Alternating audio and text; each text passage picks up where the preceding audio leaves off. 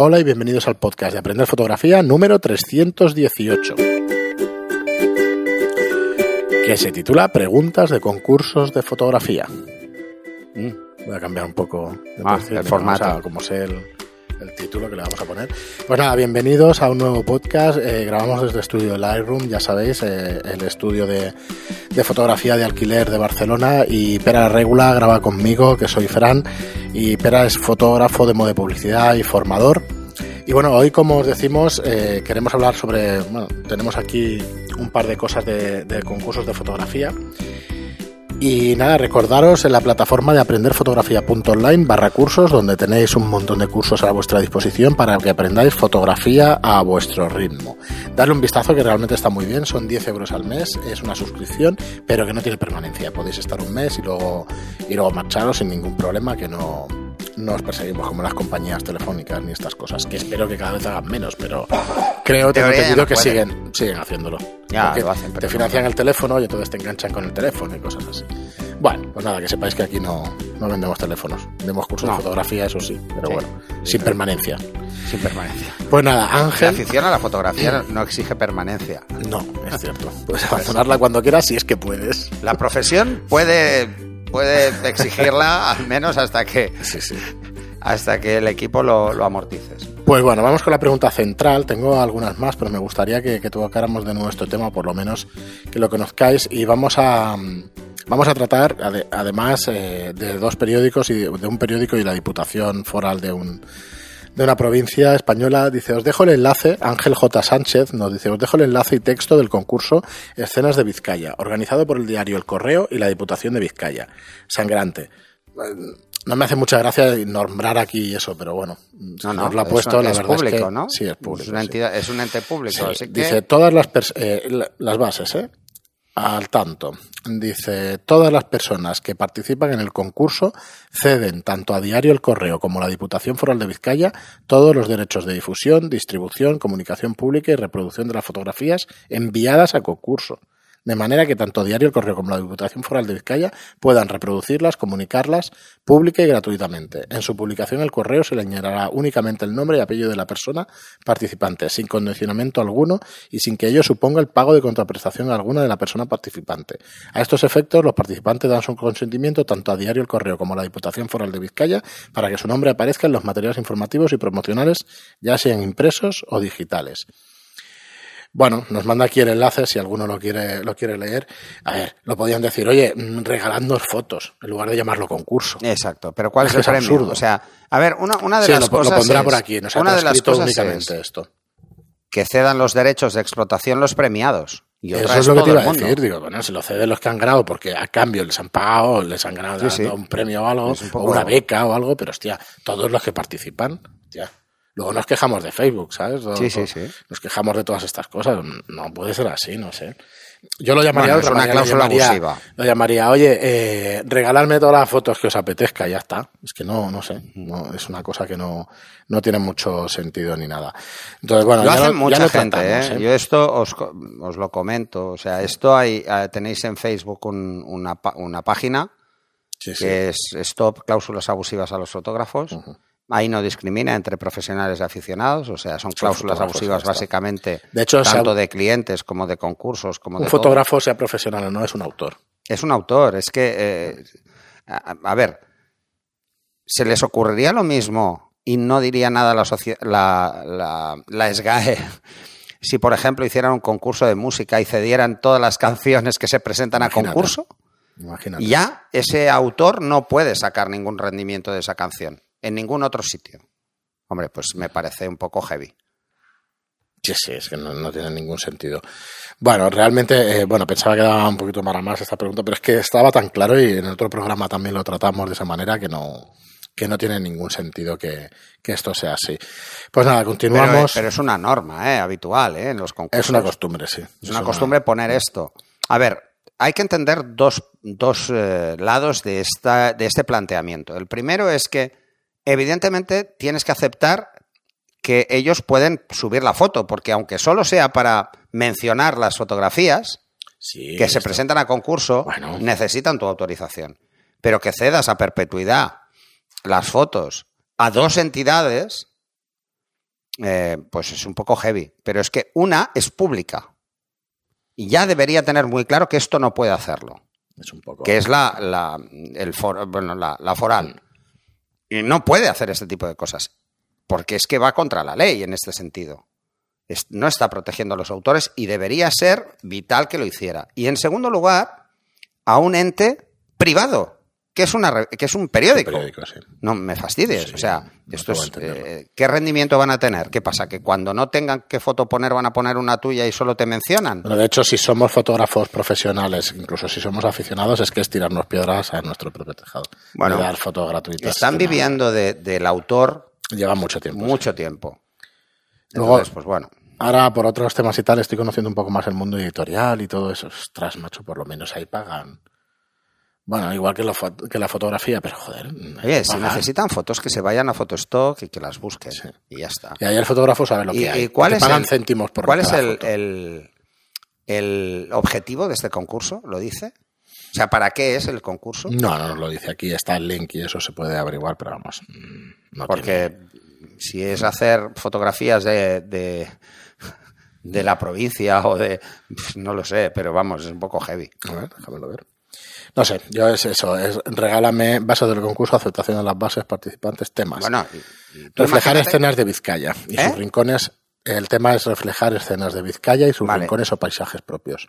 y- pero en cuidado que los premios están muy bien, ¿eh? personas también. Cuidado que los premios están muy bien, ¿eh? Primer premio, 1.500 euros. Segundo, 1.000 euros. Tercero, 500. Y del cuarto al doceavo, 100. O sea que está de maravilla. Ah, ¿eh? eso está bien, al menos. Está de ¿Y maravilla. cuántas pero, hostia, fotos puede enviar cada uno? de gratuita, tres fotos. Ah, pues pues entonces está bien. O sea, son solo tres fotos y tienes opción de llevarte Pues 1.500 tenéis que euros. cortar, o sea, yo, vamos. A ver, no sé. ojo, lo, que cortar lo esto. que no es justo es que se queden si no te premian.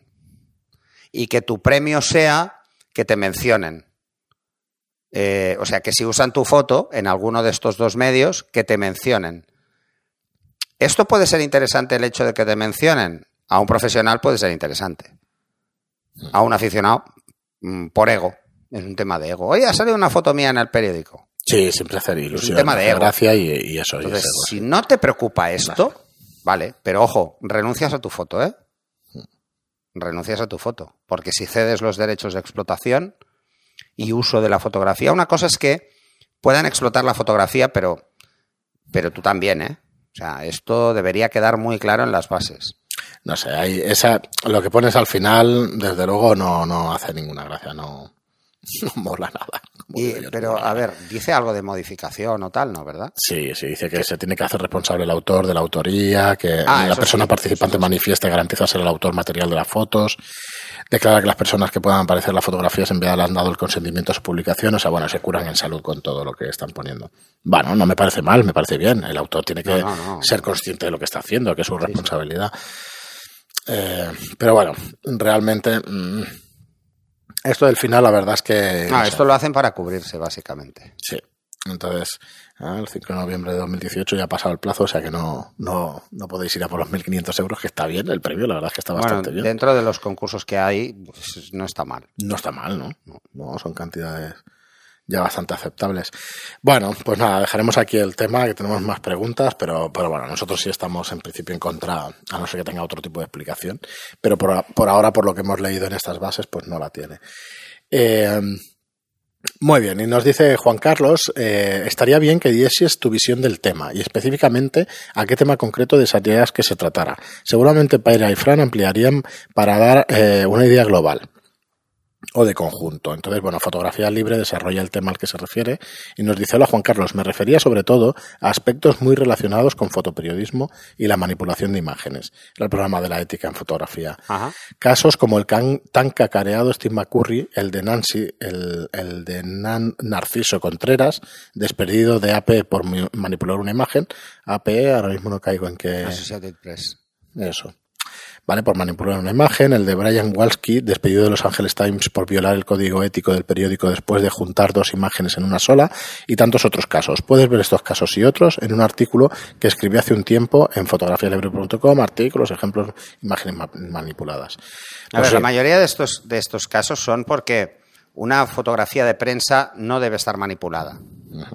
Pero porque la manipulación puede ser cambiar la idea La de la imagen. claro. Mm, Y, La historia que se está explicando. La historia la estás cambiando. Entonces, si tocas la foto, la Bueno, estás cambiando. Bien pensado todos los artículos que, a ver, eh, todos los artículos de los periódicos son opiniones, macho. Ahora me estoy metiendo en un berenjenal.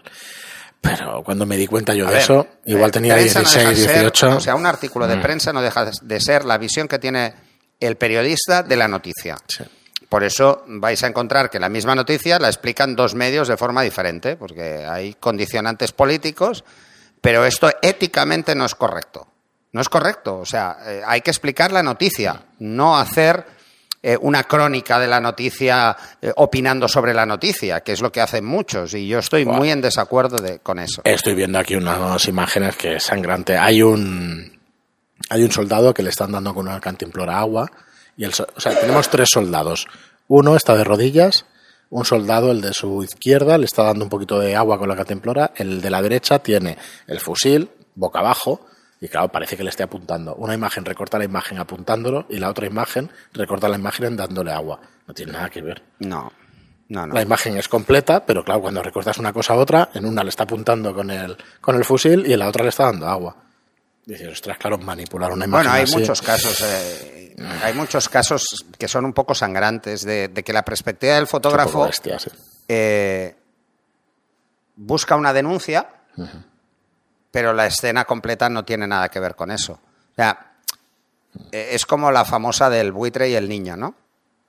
Bueno, pues la, la madre estaba al lado, lo que pasa es que no, la no está en el encuadre. Entonces parece que lo han dejado ahí abandonado y que se lo va a comer el buitre, ¿no? Eh, bueno, de estos hay muchos casos, ¿eh? Hay tantos casos que, que sorprende, ¿no?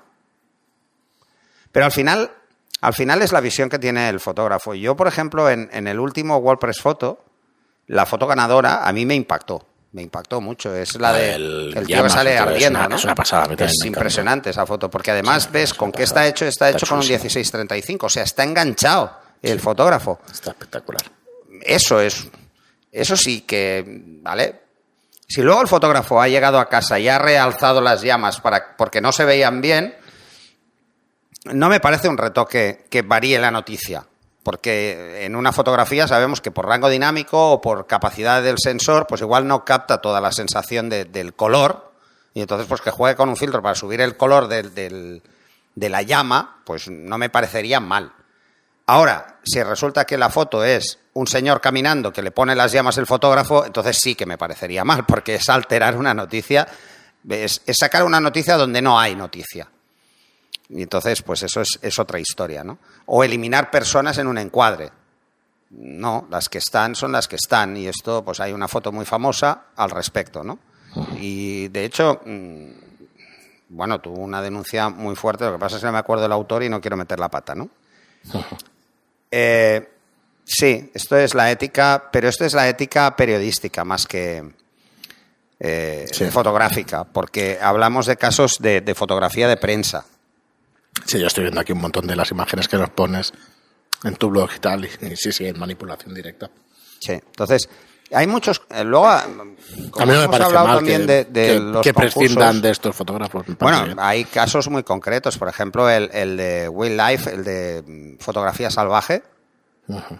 El de vida salvaje, Mira, una muy... el del lobo, Sí. que resulta que era un lobo amaestrado, porque estaba en una finca y, y, claro, lo pillaron en un salto imposible, con una célula, eh, casi al lobo le, le- lo hicieron saltar por ahí, ¿no? Y le quitaron el premio. Es que le quitaron el premio. A mí me parece bien. Lo, A mí me parece bien. tú. y- Ahora, no. hay que dejar muy claros esos límites. O sea, eh, si tú, si ya te dicen que es vida salvaje y tú coges un, un lobo amaestrado, pues oye, no es vida salvaje. Mm, Es que no es así. Sí, mira, yo tengo aquí un par de ejemplos que nos pone que me Y este es graciosos. español, además. Stalin borrando gente de las fotografías, la purga, pues también en las ¿Quién? fotos se cargaba Stalin directamente. Kubrick. No, no, no. Stalin, Stalin el ruso. Ah, Stalin. Ah, vale, Hostia. vale, vale. Y luego el retrato de Lincoln, famoso, que, que sale de cuerpo entero y tal, es un, un reto que solamente es su cara lo único que es bueno de la foto. El resto es un cuerpo de otro de otro tío que quedaba bien el porte y tal, le cambiaron Bueno, la cara y ya a está. ver, y esto ejemplo, es voy a poner- 1860, ¿eh? Os voy a poner un, un ejemplo. Por ejemplo, eh, es una foto que hemos comentado muchas veces y que nuestro amigo francés me va a pegar bronca porque nunca he sabido pronunciarlo y la verdad es que no me acuerdo cómo se pronunciaba, pero es el, el Doasnie este.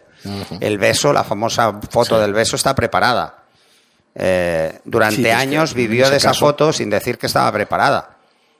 Mm, De hecho, lo dejó en el, en el testamento. Como diciendo, bueno, ahora ya que me he muerto, que se entere todo el mundo, ¿no? Eh, pero no es una fotografía de prensa. No está alterando nada en particular. Por ejemplo, una fotografía de prensa muy famosa es el final de la Segunda Guerra Mundial, Times Square, el marinero Sí, dándole un beso. Esa foto está preparada. O sea, el fotógrafo le dijo que se besaran y se besaron y hizo la foto. Es prens- eso es prensa, está claro. Pero esa foto no demuestra el momento de felicidad, sí, lo demuestra, no está alterando la noticia. Había mucha gente besándose y probablemente esta misma pareja se había besado justo antes y no lo había pillado.